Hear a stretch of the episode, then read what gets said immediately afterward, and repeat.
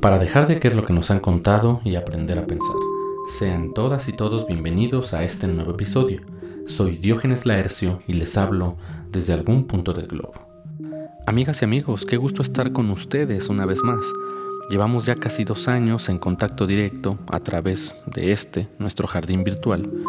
Pero también quiero invitarlos a que si quieren ver un contenido un tanto distinto, pueden seguirme en Instagram, en TikTok, en Facebook y en YouTube. El tema que les traigo, y seguro lo han escuchado por ahí, porque se ha estado hablando mucho al respecto, y además es bastante interesante pensarlo desde el punto de vista de la filosofía, como siempre. Así que hoy hablaremos sobre el metaverso. ¿Han escuchado al respecto? Si no, los invito a que hagan una búsqueda rápida en sus buscadores y se enteren un poco del contexto. Así que voy a contarles primero qué es lo que se dice o lo que se sabe con respecto al metaverso. Hace una semana se rumoraba que Facebook cambiaría de nombre a Meta, que dicho sea de paso, etimológicamente Meta significa más allá.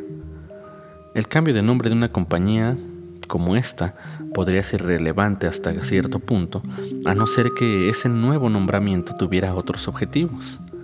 Y así fue. El cambio significó una nueva apuesta, un proyecto innovador y ambicioso de una de las compañías más poderosas de las redes sociales a nivel mundial y de las más poderosas en lo que respecta al Internet.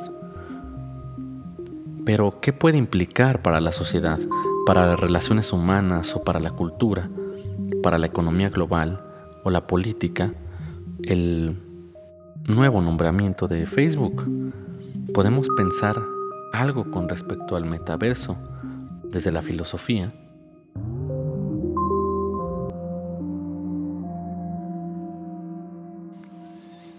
El metaverso de Facebook, en palabras del mismísimo Zuckerberg, tiene como objetivo ser el punto de encuentro a través del cual se pueda aprender, trabajar, estudiar, divertirse o jugar sin salir de casa.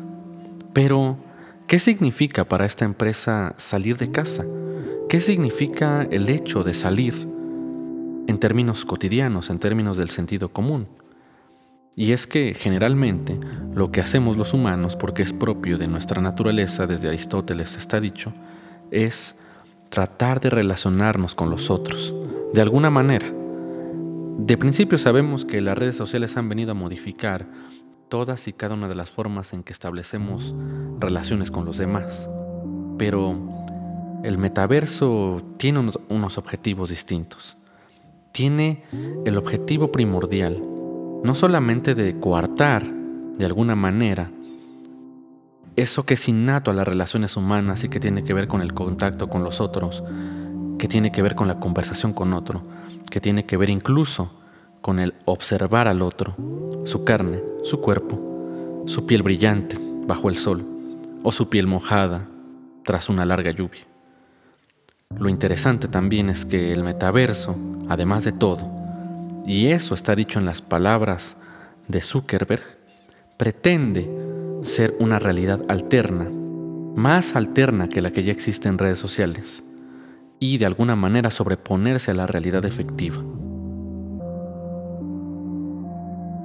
Uno de los problemas que saltan a la vista quizás tenga que ver con la ética, y es que escuchamos, sabemos, que la ética no solamente es la reflexión sobre los asuntos morales, sino que en el fondo, como se dice hoy, es una reflexión profunda sobre el otro.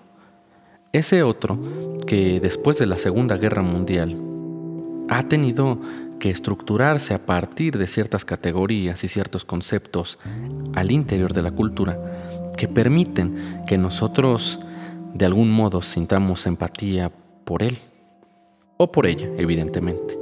El otro, ese algo neutro que se refiere a todo aquel individuo que está del otro lado, parece que en el metaverso se modificará, porque ese otro, ese otro ente del cual no sabemos nada, ya ni siquiera tiene consistencia, ni siquiera puede ser receptor de una sensación empática.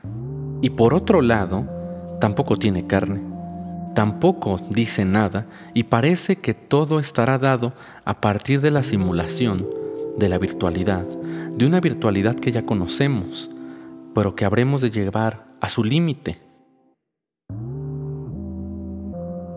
El límite será el modo en que concibamos al otro, es decir, lo empezaremos a ver en su aspecto fantasmal, lo empezaremos a ver en su aspecto holográfico.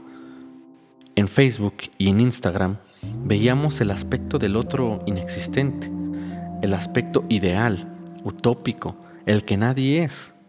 Y aquí lo que veremos es el aspecto efectivo dentro de un mundo virtual.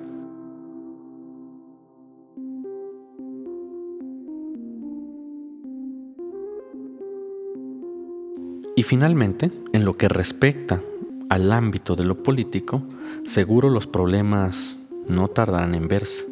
Y es que toda la estructura del modo en que nos relacionamos y participamos en nuestras sociedades será distinto, porque participaremos, como escribe el dueño de Twitter en un tweet, de una nueva dictadura, de una dictadura distópica. Y es que si las redes sociales le otorgaban a estos individuos a estas compañías un control total sobre nuestros deseos, sobre nuestra existencia, el metaverso pretende ejercer el control y el poder absoluto. Las naciones han dejado de existir, los pueblos parece que habrán de perecer y los individuos habrán de adquirir un aspecto fantasmal. Pero, ¿ustedes qué piensan? Los invito a que respondan a esta pregunta o compartan sus pensamientos por Spotify en la pregunta que está disponible en este episodio o me sigan también en Instagram, en TikTok, en YouTube y en Facebook.